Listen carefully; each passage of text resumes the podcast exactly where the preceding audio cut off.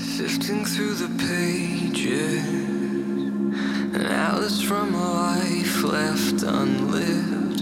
Inside there is a beauty unknown. Herzlich willkommen zum Interview-Podcast Phoenix on Air für Ashtanga-Yoga-Lehrer und Ashtangis, die Lust haben, sich auf eine andere Art mit dem Yoga zu beschäftigen. Einige meiner Interviewpartner kennst du vielleicht schon aus der Yoga-Szene. Wir sprechen über yogarelevante Themen, die über die Yogamatte hinausragen. Heute ist Marina Pagel aus Hamburg wieder bei mir zu Gast. Als alter Hase im Schüler- und auch Lehrersein erzählt Marina heute über Erwartungen und Bedürfnisse eines Lehrers an seine Schüler und als Schüler an seinen Lehrer. Dabei kommt ihre Erfahrung als Mensch und Körpertherapeutin nicht zu kurz. Viel Spaß beim Zuhören.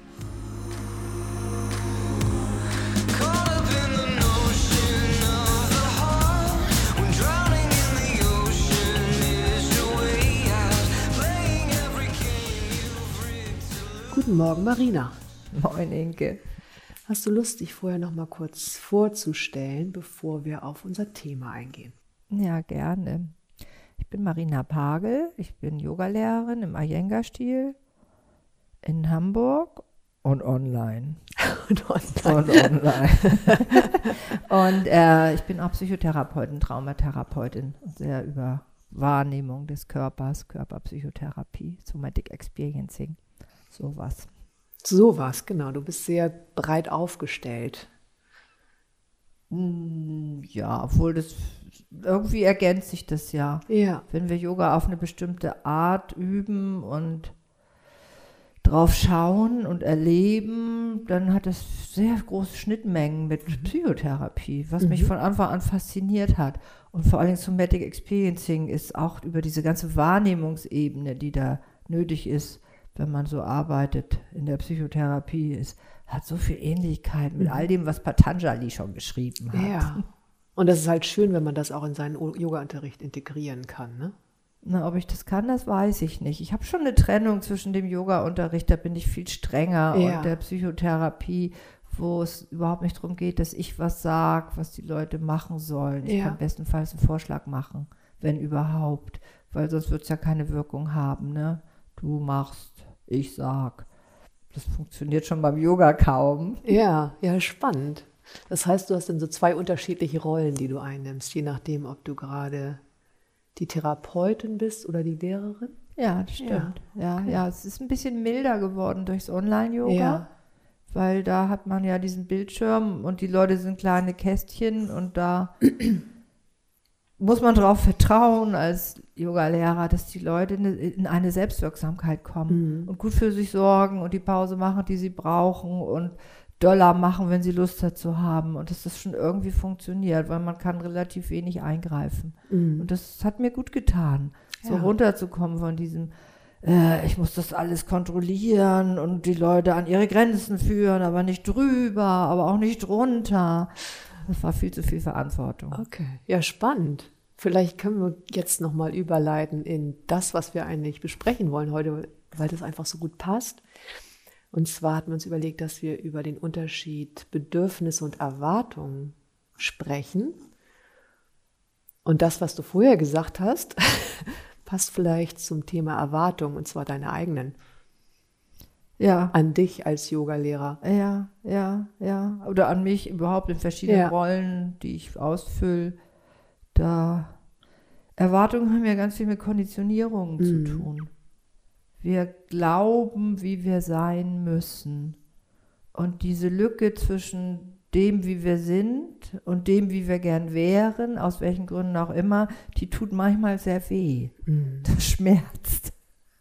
Und das schmerzt sowohl als Lehrer, gerade im Iyengar-Yoga-Stil, weil da ist ja doch, das ist ja ein sehr schon mehr frontaler und durchführender Stil als anders als im Ashtanga, wo die Leute ja automatisch in ihrer Selbstwirksamkeit sind, weil sie haben eine Liste, sie können die verändern, ne? man kann ja auch mal was weglassen Ja, oder ja. doppelt machen und kriegen einfach eine Unterstützung, um es leichter zu haben oder intensiver. Und im Iyengar-Yoga ist es oft ja doch so, dass der Lehrer so die Allwissenheit glaubt haben zu müssen. Ja, Ja. Und das Online-Yoga hat da sehr geholfen, okay. es milder zu machen. Ne, Wobei ich korrigieren muss, auch beim Ashtanga-Yoga gibt es, glaube ich, immer noch sehr viele Lehrer, die schon auch sehr die Führung übernehmen. Ne? Also unabhängig davon, ob sie jetzt einen geführten Unterricht anbieten oder Mysore.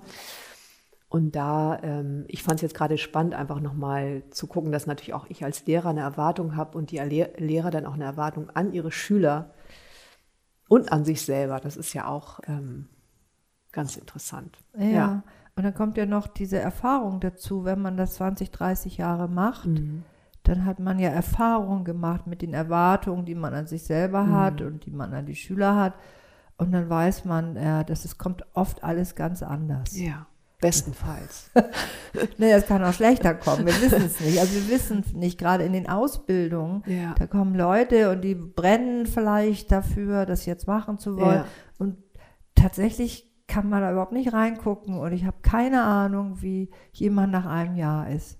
Ob es dann leicht und strömender geworden ist oder ob da irgendwie die Flamme schon erloschen ist. Das ist, finde ich immer wieder erstaunlich. Und da habe ich natürlich auf, als Vorbereitung auf dieses Gespräch drüber nachgedacht, was sagt denn Patanjali dazu? Mm, sehr gut.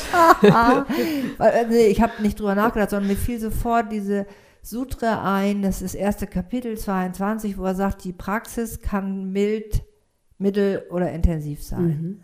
Und dann habe ich, dachte ich, ah ja, und die Praxis, das so sagt das Iyengar.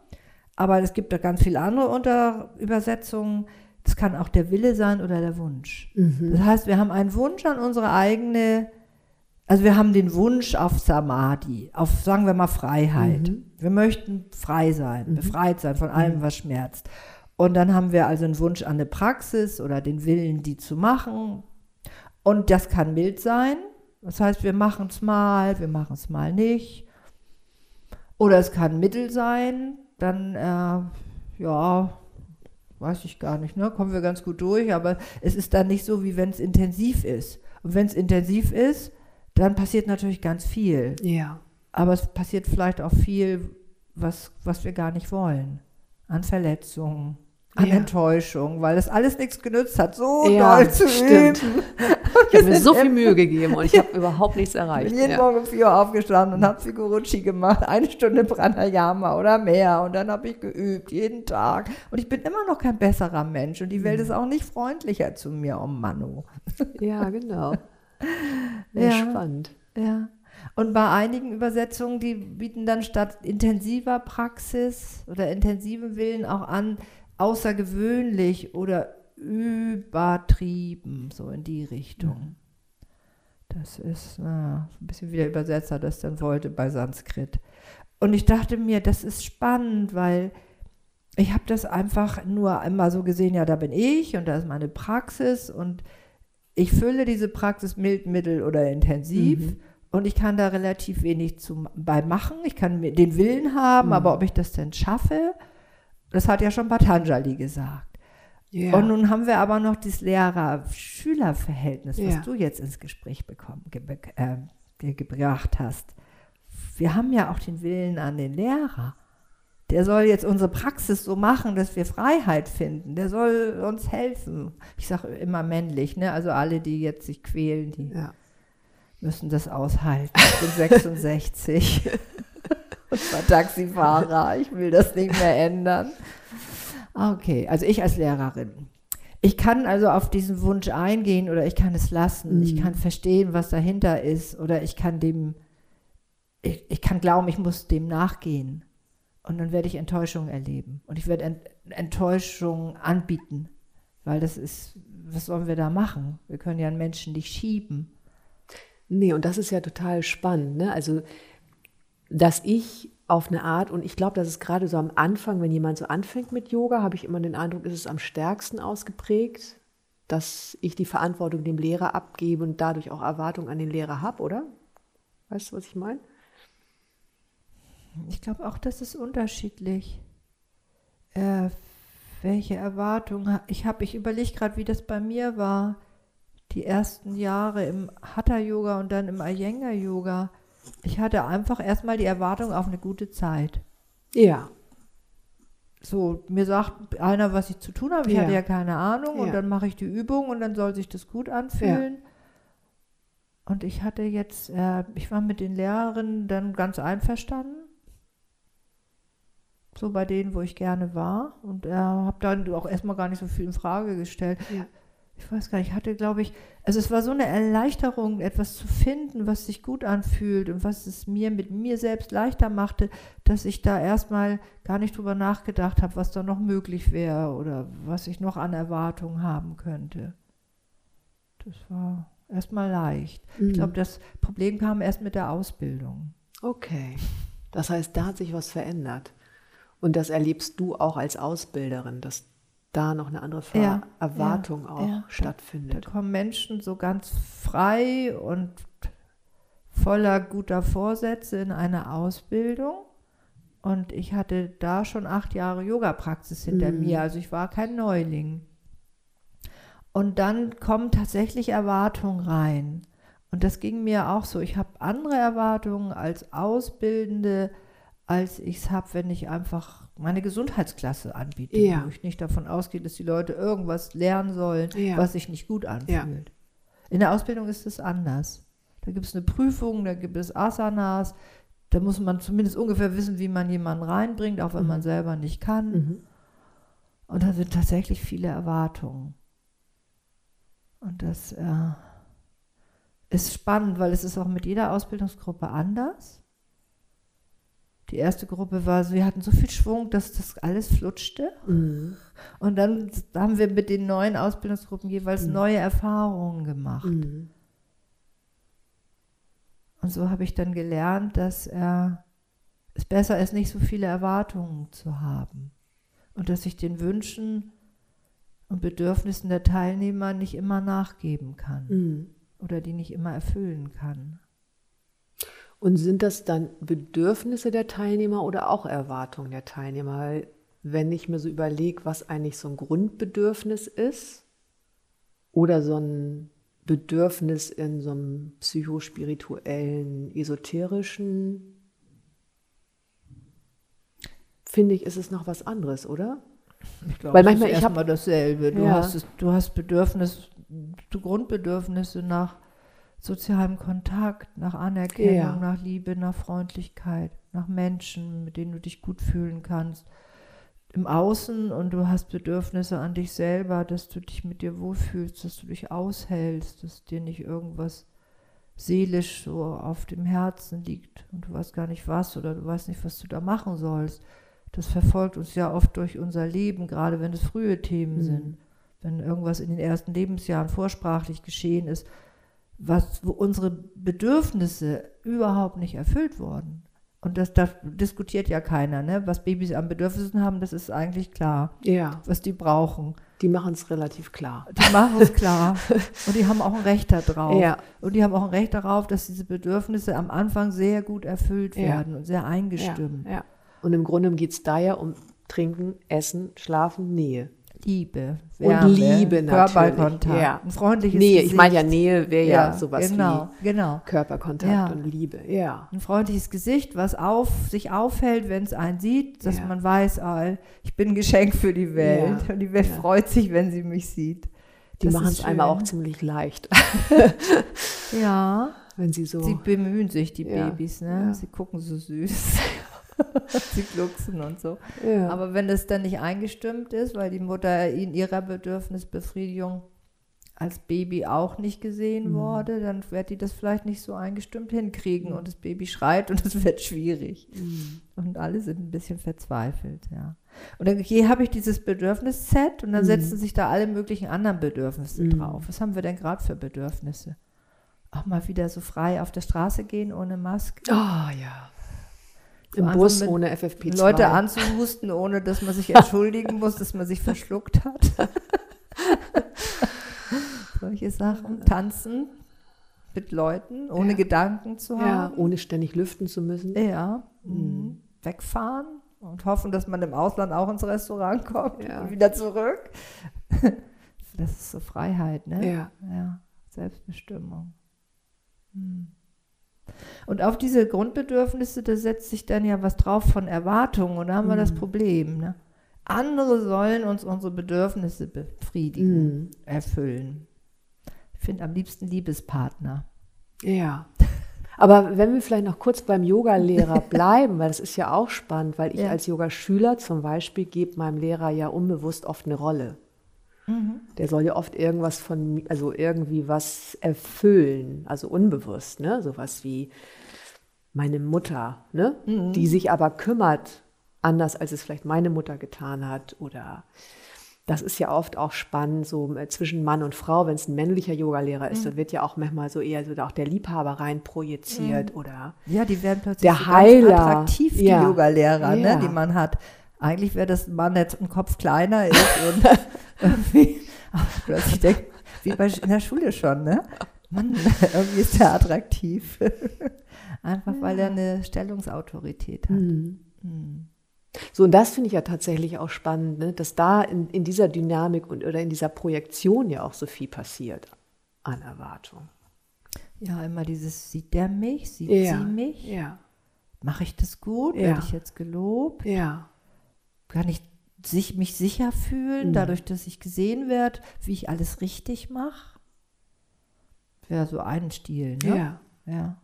Oder aber so, ich denke jetzt an andere Schüler, die gehen in die hinterste Ecke. Mhm. Ich verstecke mich mal. Ja. Hoffentlich werde ich nicht gesehen, damit ich so ein bisschen bei mir bleiben kann, mit so einem Schamgefühl, dass es wahrscheinlich sowieso nicht gut genug Ja. ist. Aber ich habe mich trotzdem in den Unterricht getraut. Online ist super. Ja. ja, ja, online ist für manche wirklich super. Da sind sie irgendwie, fühlen sie sich geschützter. Das stimmt. Mhm. Und alle kommen ja mit diesem Bedürfnis, etwas zu verändern, an Schmerz nicht mehr zu fühlen, Mhm. mehr Freiheit zu Mhm. finden. Mehr Ruhe zu finden. Na gut, manche kommen vielleicht auch wegen Bauch, Beine, Po. Ja, auch.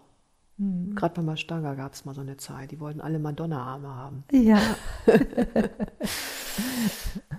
Das Ja. war so vor 20 Jahren.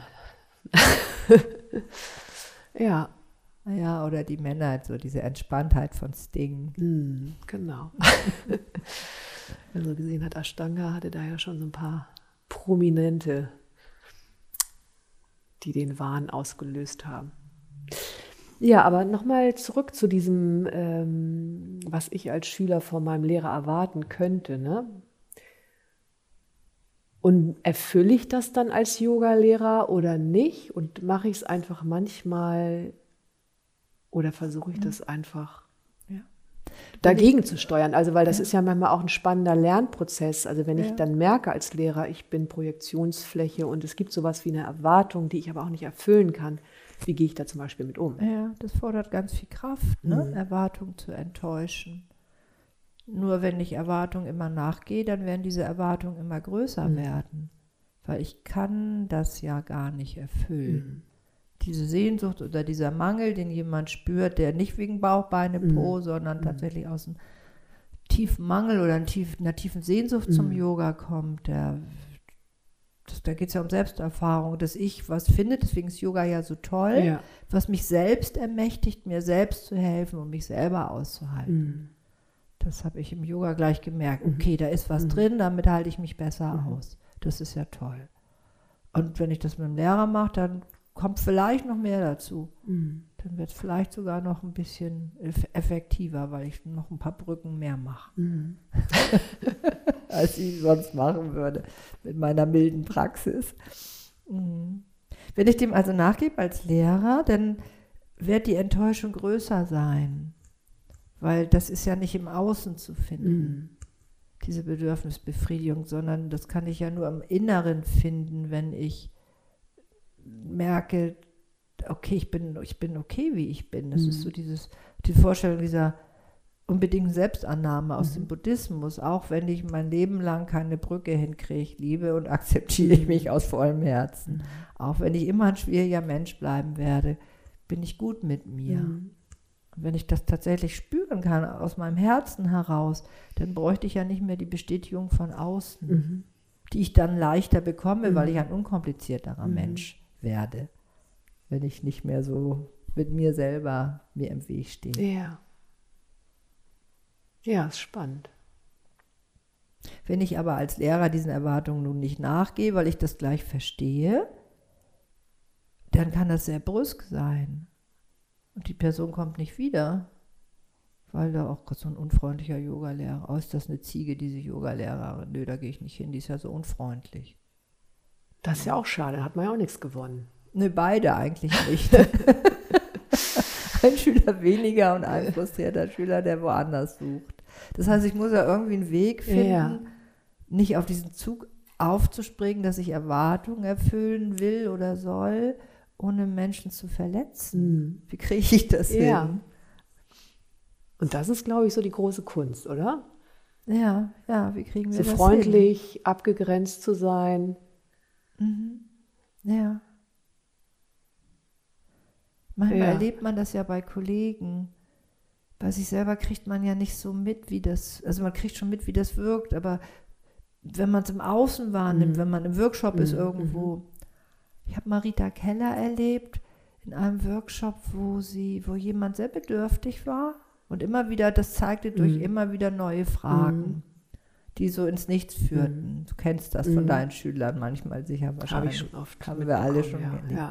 Und Rita sagte dann irgendwann ganz freundlich und wohlwollend, na, dir ist das schon auch wichtig, gesehen zu werden, Mhm. nicht wahr? Das sagte sie aber in so einem ganz freundlichen Ja. Ton, der so einverstanden Ja. war. Und dann dachte ich, wie schön. Und Clive Sheridan hat mal gesagt, in so einem Frage-Antwort-Ding in seinen Workshops, da fragte jemand, wie ist es, wenn ich jemand sagen muss, dass er mir auf die Nerven Ja. geht? Und Clive sagte dann, das sagst du ihm besser nicht, es sei denn, es kommt aus dem Herzen. Es Mhm. kommt dir wirklich aus dem Herzen, was du ihm sagen willst. Freundlich. Dann kannst du es sagen. Also wie kriegen wir das hin? Mhm. Aber ich finde, das ist ein schöner Punkt, ne? dass es einfach wichtig ist, da einfach liebevoll zu bleiben, weil das macht ja auch keiner aus böser Absicht heraus.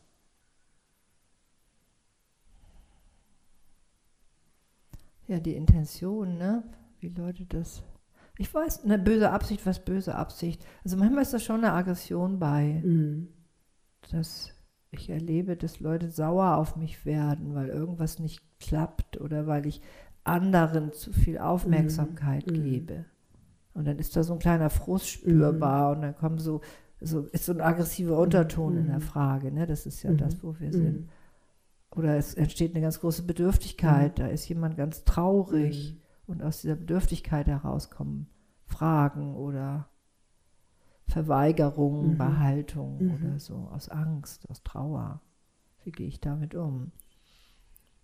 Gibt es da ein Patentrezept? Ich glaube nicht. also das in der Yogastunde finde ich das schwierig, weil da sind vielleicht, wenn ich Pech habe, sind da 20 Leute Mhm. und da ist jemand, dem geht es nicht gut. Ja.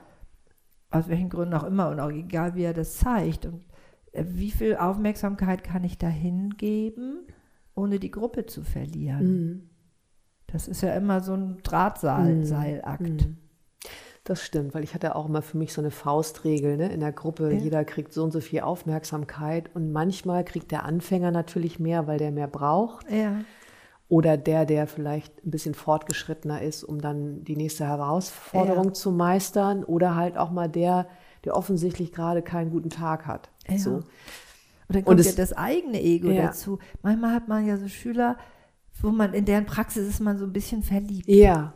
Das ist so schön. Hm. Und dann gibt man da so ein bisschen zu viel Lob rein, was nicht gut ist, aus besagten Gründen, weil es das Ego pusht. Weil es geht ja nicht darum, gut zu sein, Ja.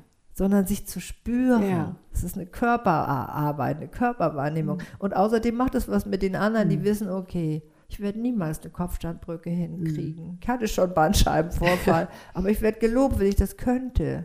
Ich bin also jetzt völlig gefrustet oder ich gehe mal tüchtig über meine Grenzen, damit ich auch ein Lob kriege.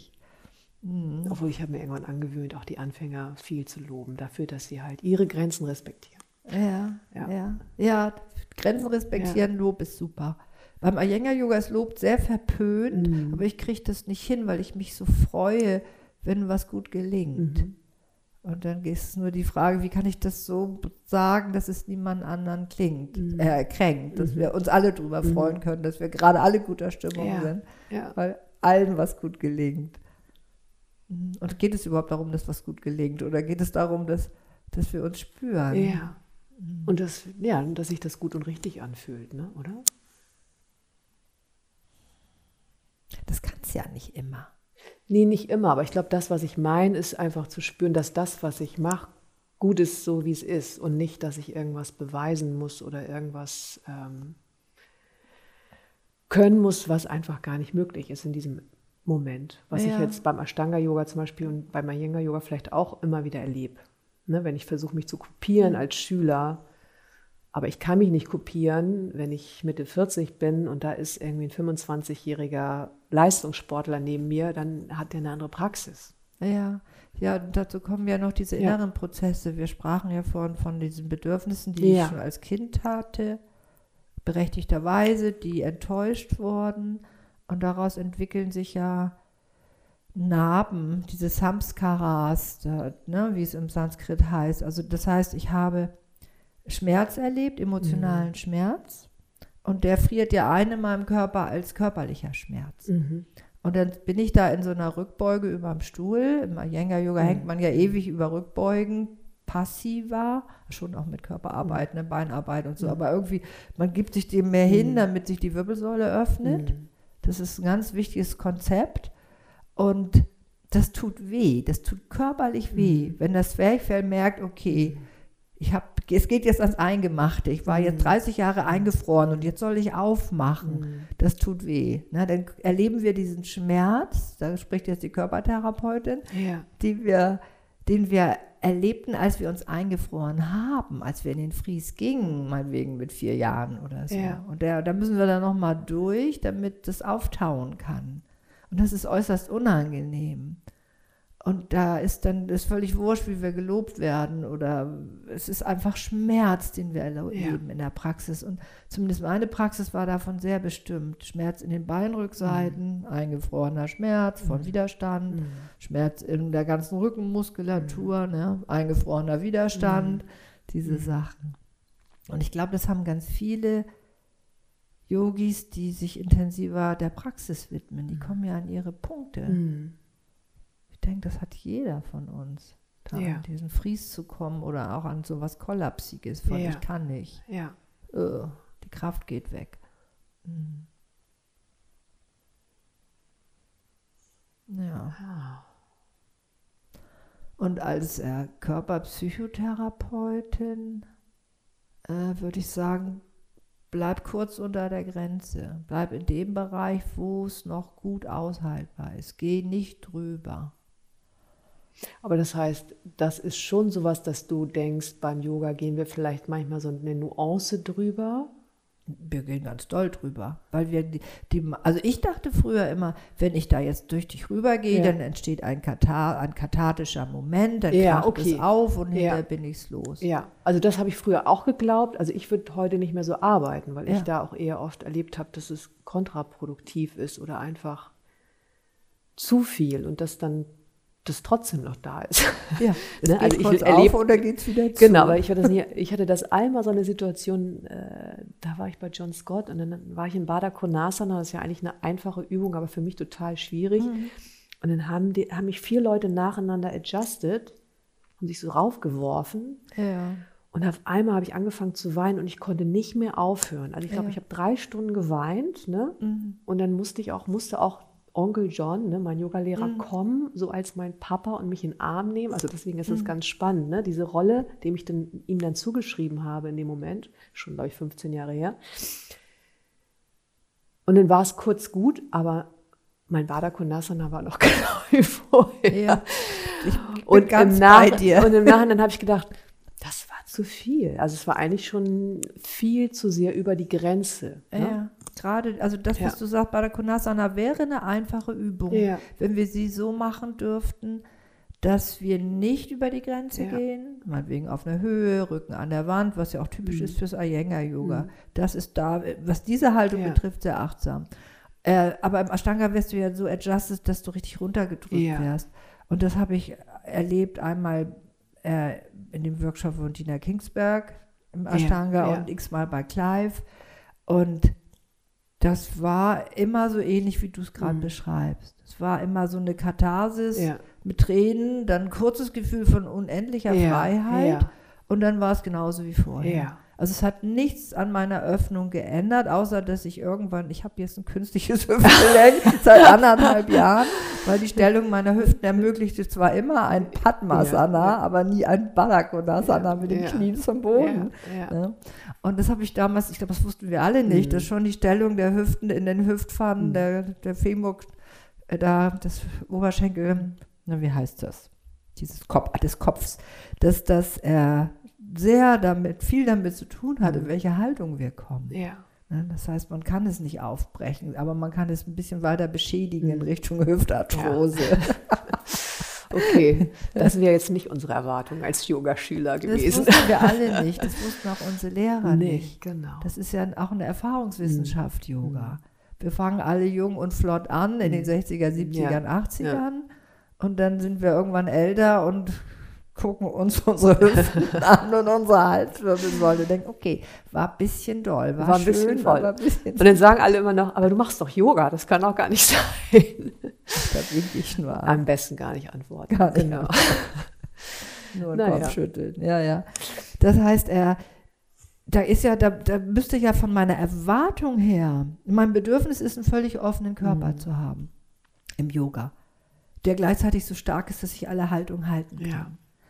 Nur, das ist ja kein Bedürfnis, das ist eine Erwartung. Mhm. Das ist die Erwartung, dass ich ein guter Mensch wäre, wenn ich all diese Haltung könnte, und zwar mit Grazie, Mhm. Ja. sodass die Leute mir applaudieren. Ja. Ja, weil wer hat behauptet, dass wir äh, die Kopfstandbrücke oder Shirshasana mit den Beinen in Padmasana, die wir alleine so rüberwerfen, ohne dass uns der Lehrer da Mhm. Ja, reindrückt, dass wir das, wenn wir das können, dass wir dann er erleuchtet sind. Wo steht das?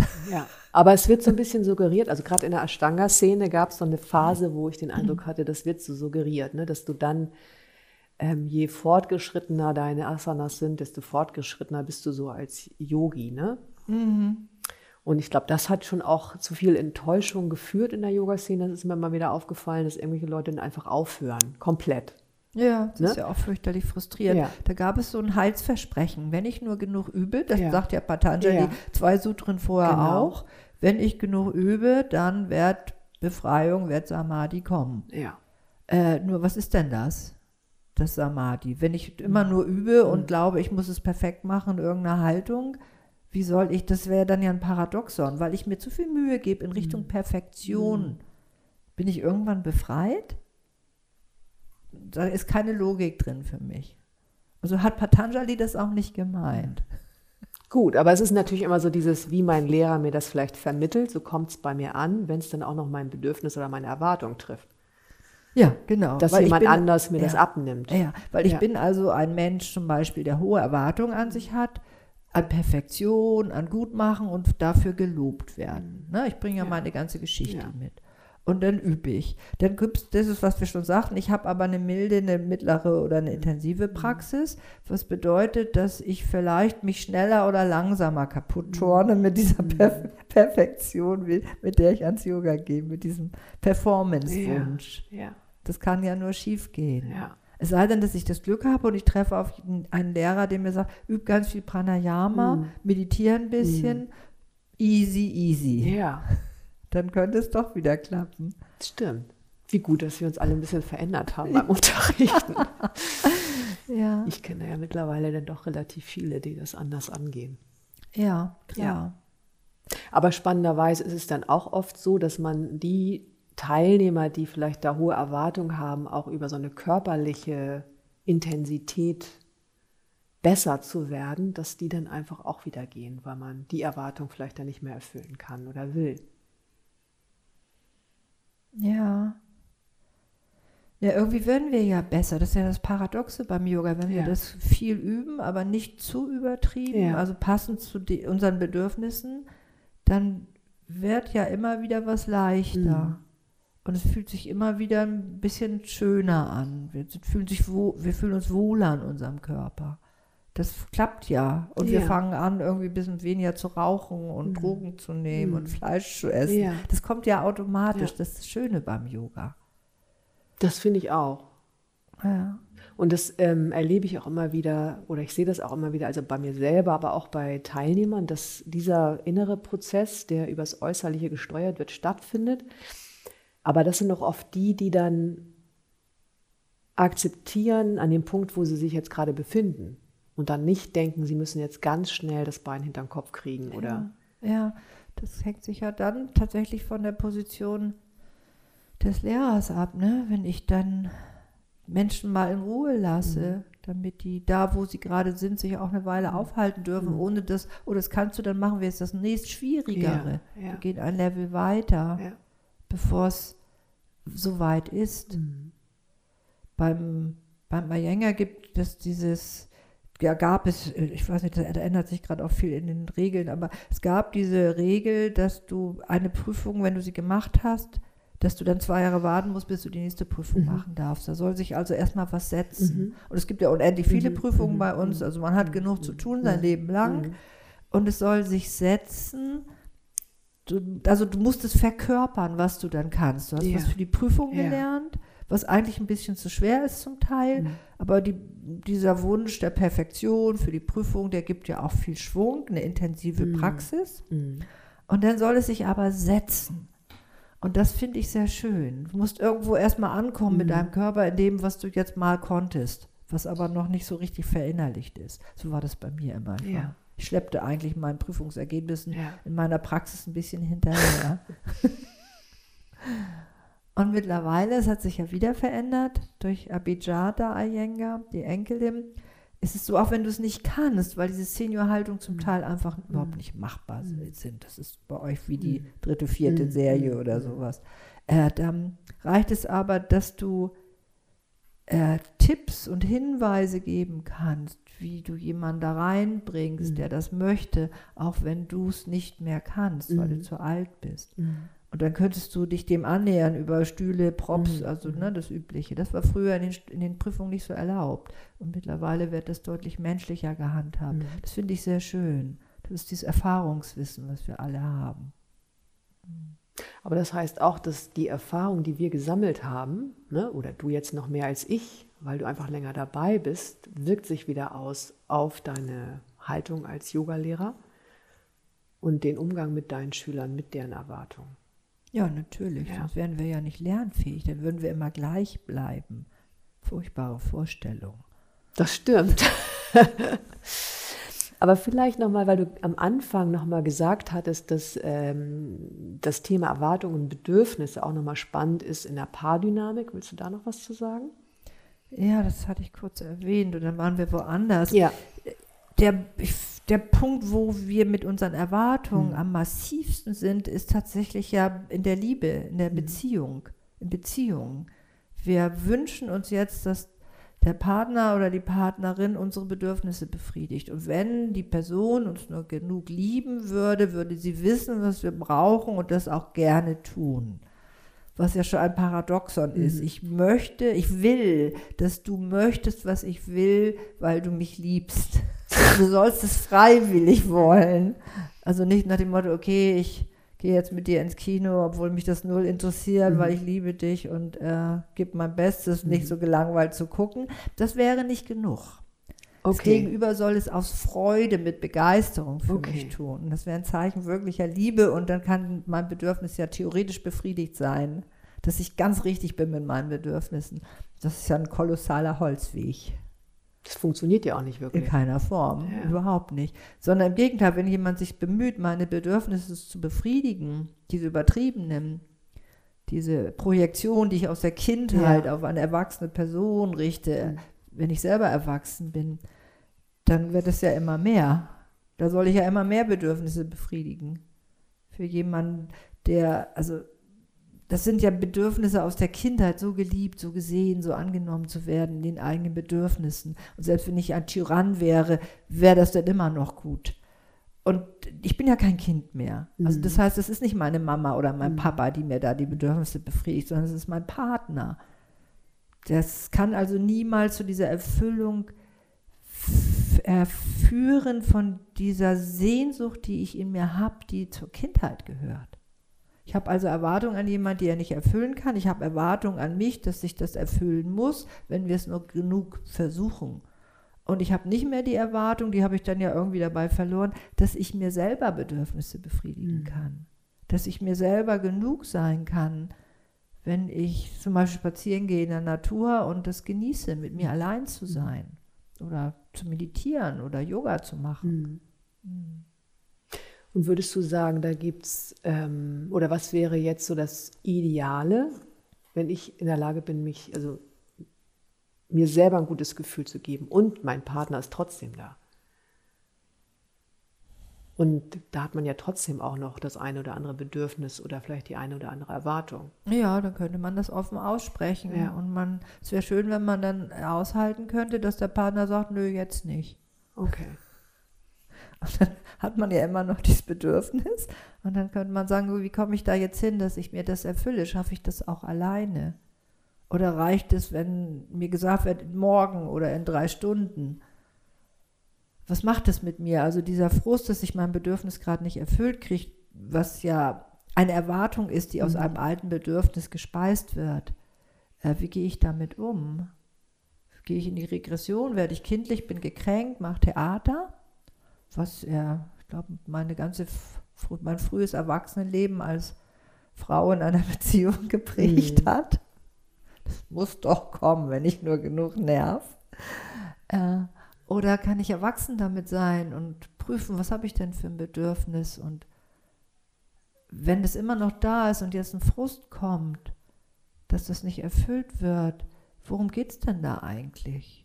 Und wie kann ich dann tatsächlich mit diesem vielleicht auch sogar Schmerz, der da auftaucht, sein, äh, ohne dass ich Angst davor kriege, dass dieser Schmerz da ist? Wie kann ich also mich selber aushalten lernen? Und das haben wir im Yoga ja auch. Wir machen eine Haltung und es geht jetzt nicht um krachende Bandscheiben, die Mhm. wehtun, sondern Mhm. es geht um diesen seelischen Schmerz, der sich einstellt, wenn wir in einer bestimmten Haltung sind. Wie kann ich damit umgehen? Wie kann ich mit mir selber umgehen dann? Wie kann ich mich aushalten lernen? Ohne das wegzudrücken oder auszuflippen. Mhm. Und das geht, oder? Ja, irgendwie ja. Ne? man, also man kann es lernen. Muss man denn auch wollen? Ja. Also Yoga hilft ja sehr dabei. Ich bin jetzt vielleicht auch nie so ein ganz typischer Yogaschüler Mhm. Da ich ja auch Psychotherapeutin bin, hatte ich immer diese seelischen Schmerzen. Und Yoga hat da ganz viel dran gelöst, aber ohne Yoga allein hätte ich es nicht geschafft. Ich brauchte Mhm. Therapie Mhm. und Therapieausbildung. Ich weiß aber auch, ohne ähm, Yoga hätte ich es auch nicht geschafft. Mhm. Ich wäre dann vielleicht auf so einer intellektuellen Ebene gewesen und hätte geblieben und hätte mich gewundert, warum sich da nichts entwickelt, weil das, was mangelt, das kam aus was ganz Frühem, Mhm. aus der Babyzeit. Und dieses Strecken von Beinrückseiten und dann in Paschimottanasana sitzen und auf die Schienbeine weinen, Mhm. Weil das niemals ein schönes Paschimottanasana werden wird, das hat schon sehr geholfen, dass die Beinrückseiten losgelassen Ja. haben. Ja, und ich glaube, das kennen die meisten. Ne? Also die meisten sind ja nicht mit schönen Vorbeugen auf die Welt gekommen. Nö. Die mussten wir uns mühsam erarbeiten. Ja. hm. Und Kinder hassen Vorbeugen. Die machen zehn Brücken, aber du kriegst die nicht Ja, in die das Vorbeuge. stimmt. Das ist wirklich interessant, was du sagst. Ja, ist mir auch aufgefallen bei meinem Kind. Ja, alle Kinder. Der kann sehr gut in die Rückbeuge gehen. Mhm. Ja, und dann sitzen sie so in der Vorbeuge Ja. und werden wütend oder traurig und wollen das nicht. Die möchten nur Extrovertiertheit rückbeugen. Die möchten nicht Introvertiertheit. Das wäre jetzt Das ist auch viel zu langweilig. ja, Kinder in Meditation zu, zu zwingen, das wäre Folter. In Ordnung mit ihnen, die Natur anzugucken und sie darauf hinzuweisen, wie schön die Natur ist, ne? und sich das genau anzugucken. Ich glaube, diese Meditation ginge mit Kindern. Ja. Hast du noch eine Idee für einen Abschluss? Für einen Abschluss. Okay, für uns als Ein- Lehrer, für uns als Schüler. Vielleicht beides. Ja, genau.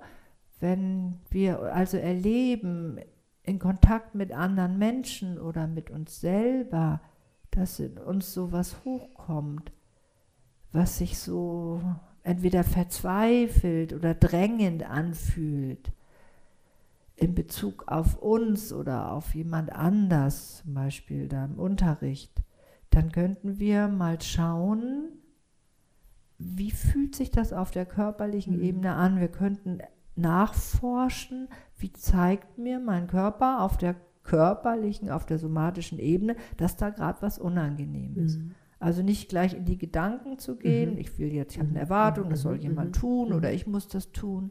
Auch nicht so gleich in die Emotion zu gehen, äh, ich bin jetzt traurig oder wütend oder enttäuscht, sondern ich spüre mal, und da ist Yoga ja perfekt, Mhm. ich spüre mal, wie fühlt sich das denn tatsächlich im tiefsten Inneren an. Und ich spüre es dann nicht nur da, wo es gerade zwickt, sondern ich spüre den ganzen Körper und guck mal, ob ich da mit Atmung ein bisschen bleiben kann. Und wenn es nicht mehr geht, dann gehe ich weg und mache was, was angenehmer ist. ja. Aber ich kann immer wieder ein bisschen hinpendeln Ja. an diesen Punkt und da etwas mehr Toleranz entwickeln lernen. Und das wäre Somatic Experiencing. Ja, stimmt. Aber dann müsstest du auch noch bewusst atmen. Nur einfach atmen. Einfach Weil atmen. wenn wir Stress haben, ha- Ja. halten wir den Atem Ja. an. Wir schieben uns hoch in Brücken oder in Handstand und Mhm. wir halten oft den Atem an oder in Kopfstand, irgendwas, was schwierig ist oder schwierig Ja. scheint. Und wir halten die Luft an und dann wird es noch schwieriger. Und dann halten wir aus, ohne zu atmen. Wir atmen ganz flach, aber wir halten die Haltung aus. Das stimmt. Aber wenn ich dann trotzdem wieder anfange zu atmen, wird ja auch dieser innere Prozess oder dieses innere Empfinden ja, verändert sich das ja meistens zum Positiven, oder? In der Haltung Ja. wäre es gut. Ja. Aber wenn wir erst nach der Haltung wieder atmen, haben wir, hat die Haltung uns nichts geschenkt. Wir haben die Haltung einfach nur ausgehalten. Mhm. Aber wir haben sie nicht verkörpert.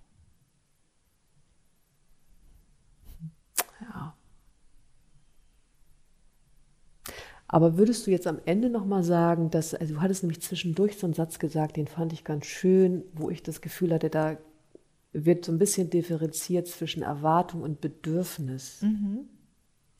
Ich kriege den jetzt aber nicht mehr zusammen. Wir haben die Erwartung, dass jemand anders unsere Bedürfnisse erfüllt. Ja. Genau, vielleicht das nochmal irgendwie in Bezug auf Yoga-Lehrer, Yogaschüler oder andersrum in der Praxis. Wenn wir spüren, dass wir Erwartungen an jemand haben oder dass jemand Erwartungen an uns hat, dann wäre es gut, sich das erstmal bewusst zu machen. Ja, Was habe ich denn für eine Erwartung? Und wenn die erfüllt würde, was wäre dann besser? Und wenn die nicht erfüllt wird, was wäre dann nicht so gut? Worum geht es denn hier eigentlich? Warum soll mich mein Lehrer immer sehen und loben? Warum habe ich das Bedürfnis, dass man mich sieht und lobt? Warum habe ich die Angst, mich zu verstecken, wenn ich was nicht kann? Wie geht es mir, wenn ich unterrichte und ich sehe jemanden, der ist sehr scheu und versteckt sich? Oder ist fast schon so ein bisschen prahlerisch mit dem, was er kann? Was mache ich damit? Was macht das in mir? Welche Emotionen kommen da hoch? Wie verkörper ich das? Und wie kann ich denn aus dem Herzen heraus noch unterrichten? Ja. Ich denke gerade in Pune mal, da war jemand, der kam aus dem Ashtanga und konnte alle Haltungen, es war ein Australier. Ja. Also es war wirklich Klar. Man, man sah die Ashtanga-Tradition, es hatte was Fließenderes Ja. als im Iyengar, Ja. es war wirklich sehr gut. Und Guruji hing ja immer in seiner Ecke und machte da irgendwas, eine halbe Stunde hing er in der Rückbeuge über Ja, Seil ja, oder sowas. Und dieser Typ baute sich immer direkt vor Guruji Mhm. auf und machte da seine Praxis, was ein bisschen angeberisch Mhm. und etwas fordernd wirkte, aber die Praxis war gut. Mhm. Und die anderen alle, die das beobachteten, guckten sich das entweder Mhm. ängstlich oder in meinem Fall eher so neugierig interessiert an, mal gucken, was jetzt passiert Mhm. und wie lange das gut geht. Was passierte war, dass Guruji erstmal begeistert war Ja. und diesem Typen ganz viel gab. Also erstmal guckte er sich das auch Mhm. ein, zwei Tage an, so man ist ja immer einen Monat da. Und dann merkt er, oh ja, das, da ist ja Potenzial. Mhm. Da kam also jetzt von ihm auch Erwartung, dass Ja, er diesem jungen Mann was beibringen kann. Also legte er los. Und alle anderen guckten sich das neugierig oder erschreckt an und dachten, mal sehen, wie lange das gut geht. Ich glaube, nach einer Woche fing der an zu argumentieren mit, mit BKS Iyengar darüber, warum er das so macht und nicht anders. Und noch zwei Tage später flippte Iyengar dann aus und mit lautem Gebrüll schmiss er ihn raus. Oh Gott. Das ist zum Thema Bedürfnisse und Erwartungen. Das war ein schönes Beispiel. Okay. Da hat es ja richtig geknallt. Ja. Und das, aber das Tolle war, der kam wieder. Mhm. Also er ließ sich davon nicht erschüttern. Ne? Aber er war dann so ein bisschen mehr im Hintergrund. Ich Okay. weiß nicht, wie es dann ausgegangen ist, ob es dann noch ein Happy End gab oder eine scharfe Trennung. Aber das war tatsächlich sowas, ne? Da will jemand gesehen werden und er hat Erwartungen, welcher Art auch immer. Und Guruji reagiert da drauf und fällt auch irgendwann drauf ein und ist dann ganz gefrustet, weil und es wird ihm zu viel und dann zeigt er das klar. Da hat man was nicht so geschnackelt. Ja. Ja, schön. Schönes Beispiel. Ja. Danke, Marina. Danke für deine Zeit. Ja, gerne. Ein bisschen plaudern. Ein bisschen plaudern ist ja gut. Okay, und ich hoffe, den Leuten hat es gefallen und irgendwann treffen wir uns vielleicht nochmal Ja, zu einem anderen Thema. tschüss. Tschüss. Das war eine Folge aus dem neuen Podcast-Format Phoenix on Air von und mit Inke Schenner. Wenn dir die Folge gefallen hat, freue ich mich über eine Bewertung. Und wenn du Lust hast, auch die nächsten Folgen zu hören, kannst du den Podcast auch gerne abonnieren. Vielen Dank fürs Zuhören. Drive